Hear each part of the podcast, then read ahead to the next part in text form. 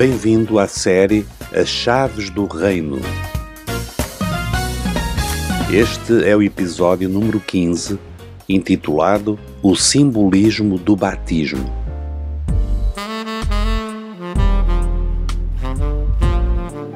Temos estado a refletir sobre a resposta de Pedro à multidão reunida em Jerusalém.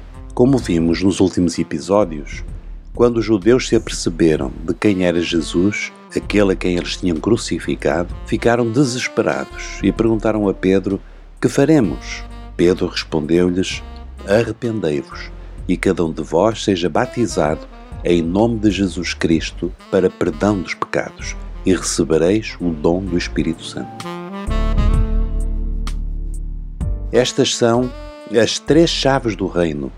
Primeira, arrependimento segunda, fé e batismo, e terceira, recebimento do Espírito Santo. Falamos já sobre o arrependimento. Hoje falaremos do batismo, o batismo nas águas.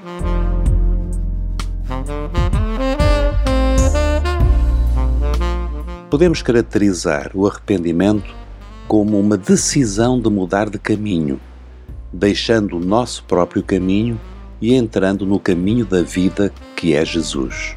O arrependimento é um processo interior, a que se segue agora um ato exterior que é o batismo nas águas. Começaremos hoje a falar sobre o batismo, que em geral é muito mal entendido. Um dos maiores erros é subestimá-lo como se fosse algo sem grande importância. Mas ao lermos o Novo Testamento, facilmente verificamos que, para os primeiros cristãos, era um passo de enorme importância. Arrependimento, decisão interior. Ser batizado, ato exterior. E então receber o Espírito Santo, que nos equipa para a vida cristã após estas duas primeiras fases. É este o caminho que nós encontramos bem descrito no Novo Testamento.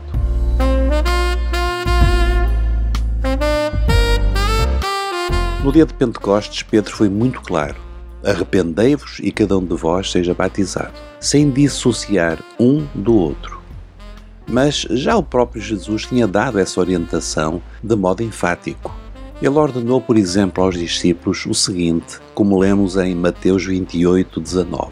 Citação: Portanto, ide, fazei discípulos de todas as nações, batizando-os em nome do Pai e do Filho e do Espírito Santo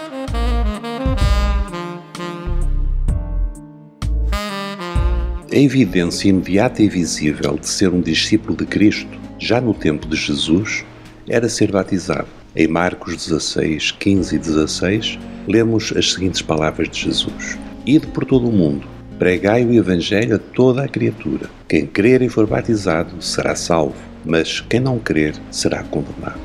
Jesus nunca fez uma promessa a uma pessoa que cresce, mas que não fosse batizado, a não ser que tal fosse impossível como o caso do ladrão que se converteu na cruz.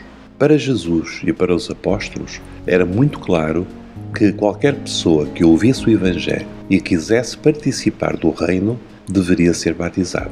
Por isso, quando Pedro diz à multidão que os que crescem deveriam ser batizados, não estava a dizer nada de novo. Apenas repetiu o que Jesus tinha ensinado e tinha praticado.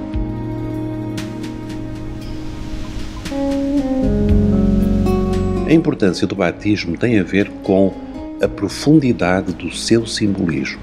Qual o significado do batismo? Há uma palavra que resume bem esse significado: identificação. Basicamente, o batismo é a identificação do crente com Cristo em três experiências: morte, sepultamento e ressurreição. Paulo explica esta identificação em Romanos 6, 3 e 4. Citação: Ou não sabeis que todos quantos fomos batizados em Jesus Cristo, fomos batizados na sua morte? Primeira identificação com a morte de Jesus. Continuemos.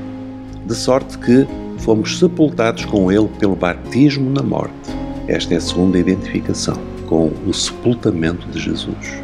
Continuando. Para que, como Cristo foi ressuscitado dentre os mortos, pela glória do Pai, assim andemos nós também em novidade de vida.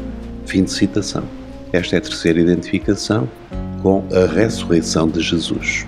Repetindo, quando o crente é batizado, ele está a identificar-se com a morte, o sepultamento e a ressurreição de Jesus.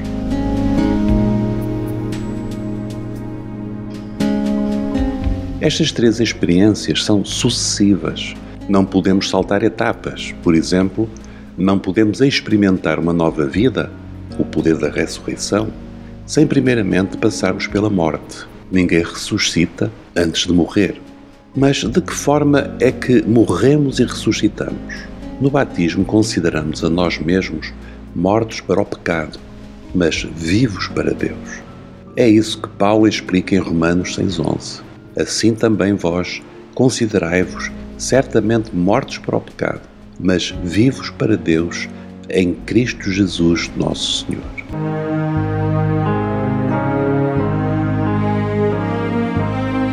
É tudo simples e claro. Identificação. Mas note-se que a identificação é dupla.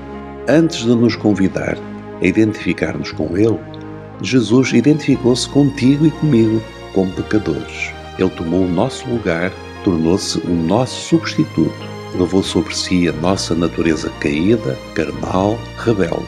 Podemos dizer que ele morreu a nossa morte, porque morreu como nosso substituto.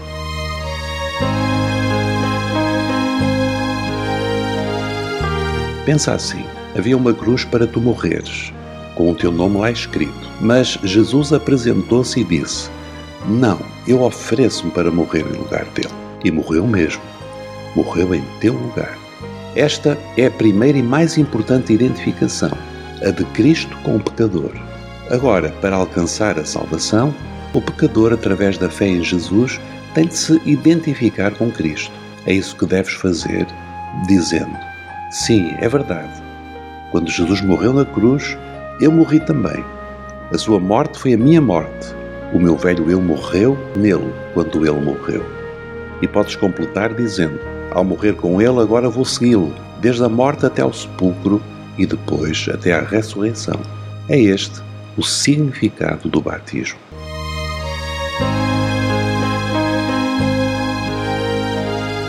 Vamos orar.